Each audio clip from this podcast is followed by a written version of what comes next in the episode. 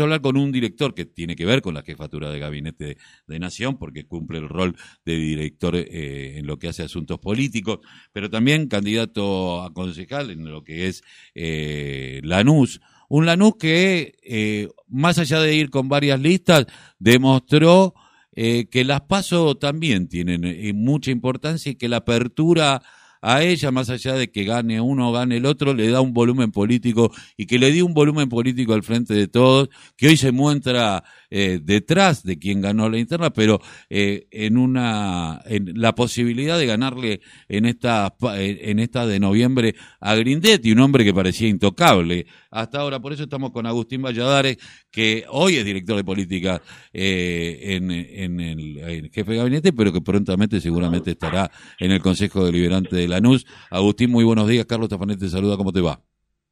¿Qué tal? Muy buenos días. ¿Cómo están todos? Bien. Bueno, eh, tiene una demostración que las pasos dan volumen político, que eh, si hay disidencia entre un mismo sector se pueden resolver de otra manera. Eh, y creo que eh, si en el conurbano bonaerense hay un ejemplo es Lanús. Bueno, nosotros siempre planteamos que las pasos eran muy importantes en distritos como el nuestro porque nos permitía, bajo una situación de atomización política, poder eh, desarrollar una representatividad diferente, ¿no? Cuando uno abre las tranqueras de la participación dentro de un mismo frente, las listas que lo integran, los candidatos que lo integran, se esfuerzan por aumentar la representatividad y eso en definitiva le da mayor competitividad al frente de todos. Nosotros previo a las elecciones discutíamos sanamente con muchos dirigentes del peronismo, de nuestro frente, que planteaban que las PASO no eran necesarias y nosotros planteábamos que sí, bajo estos argumentos, ¿no? De darle mayor competitividad y mayor representación al frente de todos. En este aspecto, bueno, los, los resultados fueron contundentes, la verdad. La verdad es que nos permitieron ganar en las primarias y ahora vamos a trabajar eh, muchísimo para no solo retener esos votos, sino profundizarlos de cara a noviembre. Eh, sí, yo escuchaba, eh, he visto posteos de, de o en tu caso particular, bueno, Álvarez que ganó, pero eh, me parece que eh, lo que primó es esto que el peronismo siempre llevó adelante, ¿no? Bueno, el que gana conduce, eh, los demás acompañan, pero que ya teniendo en cuenta de que todos no tenemos la misma mirada, pero podemos llegar a una síntesis. Sobre todo en un distrito como el de Grindetti, donde tenemos un Kravitz que ha armado una policía especial, parece la CCS de Kravitz, ¿no? Eh, armando mucho despelote, que se ha metido en diferentes internas, eh, un hombre que eh, es un monje negro dentro de lo que es la, política bonaerense. Ahora, lo que quería preguntarte, ¿vos crees que si eh, la provincia de Buenos Aires hubiese tenido una política de estas características de abrir, eh, porque hubo algunas, en algunos distritos, sé que no son afines a hablar de otros distritos, pero eh, en donde la unidad fue un poco forzada, o por miedo de que como tiene una relación mucho más directa con algunos dirigentes nacionales, no armemos, no armemos, no armemos despelote, digo, le hubiese dado una contundencia distinta al frente de todo. Yo sé que es contrafáctico, pero ¿qué pensás al respecto? Mira, yo creo, no creo en la universalización de las PASO como herramienta a la hora de, de, implementarla desde el frente. Sí creo que hay que analizar distrito por distrito, sí creo que hay ciudades que lo, que lo meritan o que lo meritaban. Y me parece que esto sientan buenos precedentes hacia adelante. No hay que tenerle miedo a la participación, al debate, no hay que tenerle miedo a utilizar las leyes de nuestra democracia siempre y cuando vayan en función, como es este caso, de este de fortalecer los frentes políticos. Así que habría que rever, yo creo que, insisto, hacia adelante va a haber otra, otra mirada sobre las pasos, porque los lugares donde hubo aumentó la participación, más allá de quién haya sido el ganador internamente, y me parece que eso le da no solo una bocanada de aire fresco al frente de todos, porque permite la participación de otros actores políticos, permite un poco romper con determinadas burocracias que muchas veces políticas se constituyen en algunos territorios, sino también eh, le da la posibilidad al electorado de, este, de ampliar su, su, abanico de posibilidades, ¿no? Y todo lo que profundice la democracia, lo que vaya en función de esos valores, yo creo que son buenas noticias, son, son, son buenos hechos.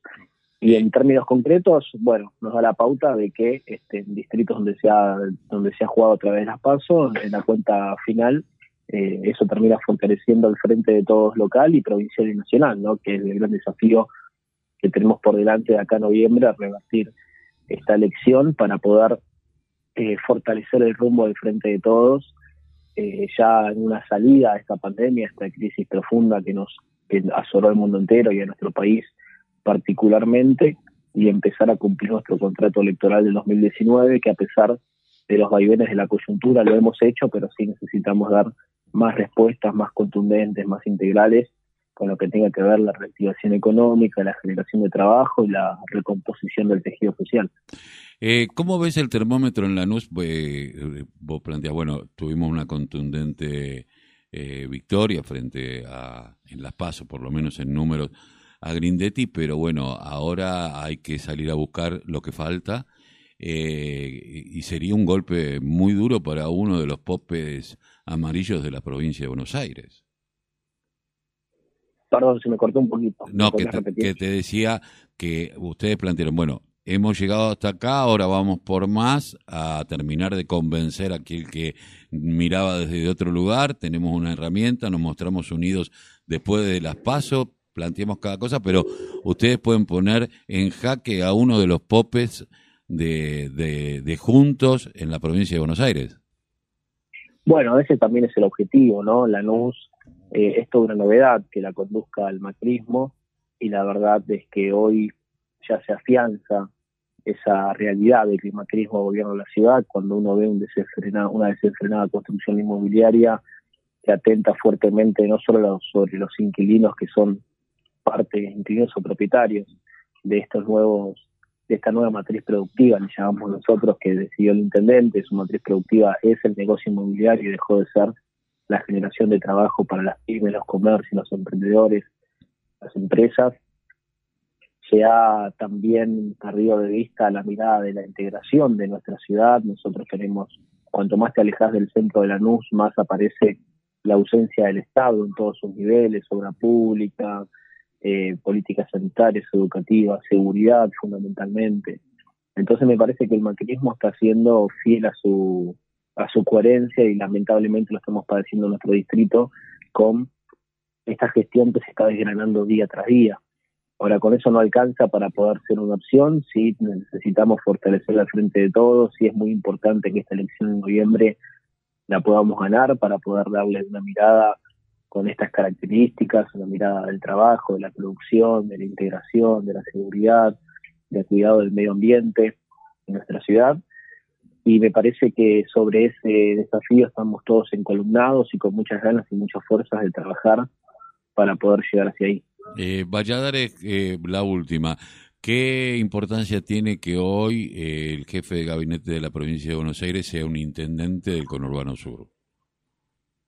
Bueno, yo creo que tanto a nivel nacional como provincial se ha priorizado la incorporación de personas con experiencia y con desarrollo territorial. Me parece muy importante.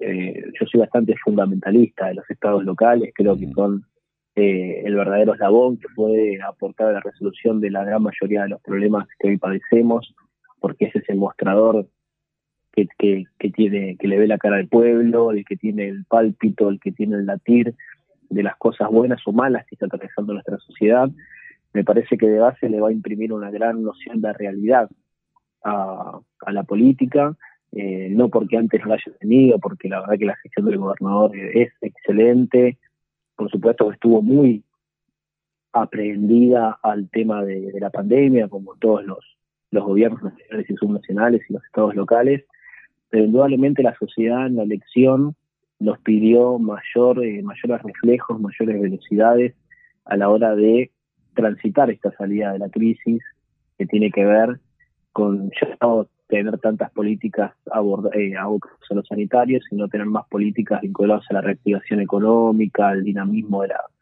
del mercado interno.